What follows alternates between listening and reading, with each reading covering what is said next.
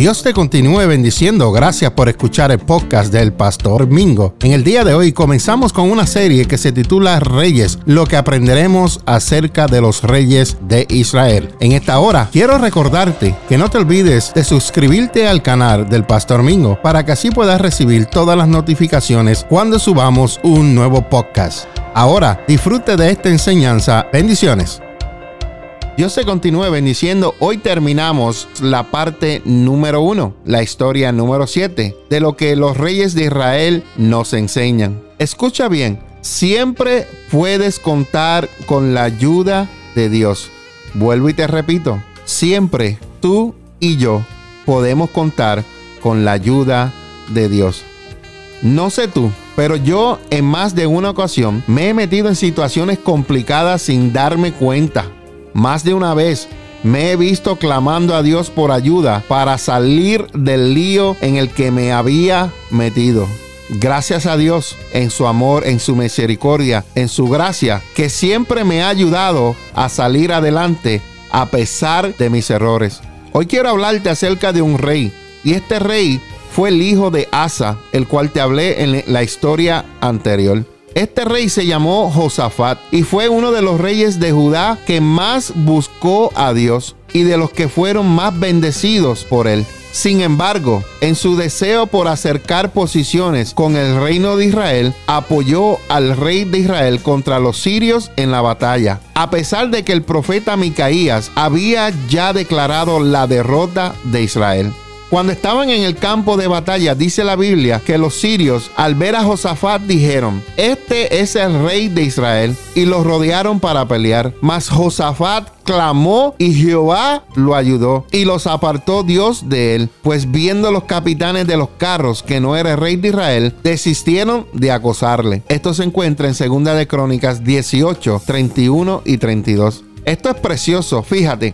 Josafat estaba en el lugar equivocado. Josafat estaba en el momento equivocado. Y Josafat estaba en una guerra a la que Dios no le había llamado. ¿Cuántas veces nosotros como personas estamos en el lugar equivocado? Estamos en el momento equivocado y estamos a veces en una guerra que Dios no nos ha llamado a meternos en esa guerra. Eso le pasó a Josafat y eso le puso en una situación en la que casi, casi, casi perdía su vida.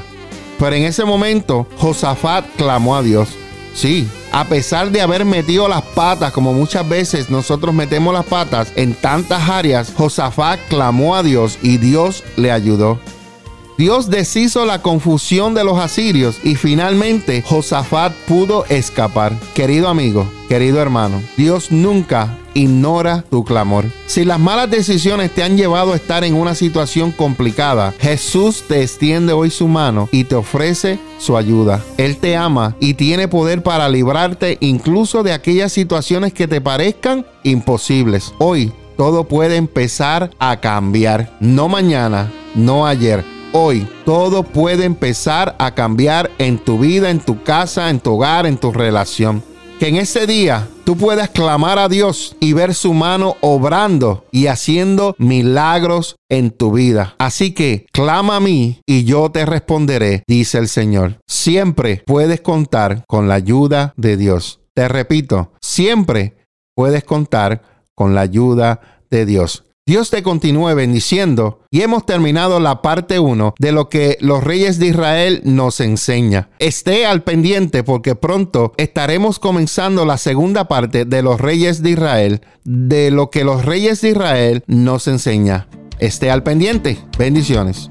Gracias por escuchar este corto mensaje acerca de los reyes. No te olvides de suscribirte al podcast del Pastor Mingo para que así puedas recibir todas las notificaciones cuando subamos un nuevo audio. Que la paz de mi amado Señor Jesucristo sea con tu vida hoy y por siempre. Bendiciones.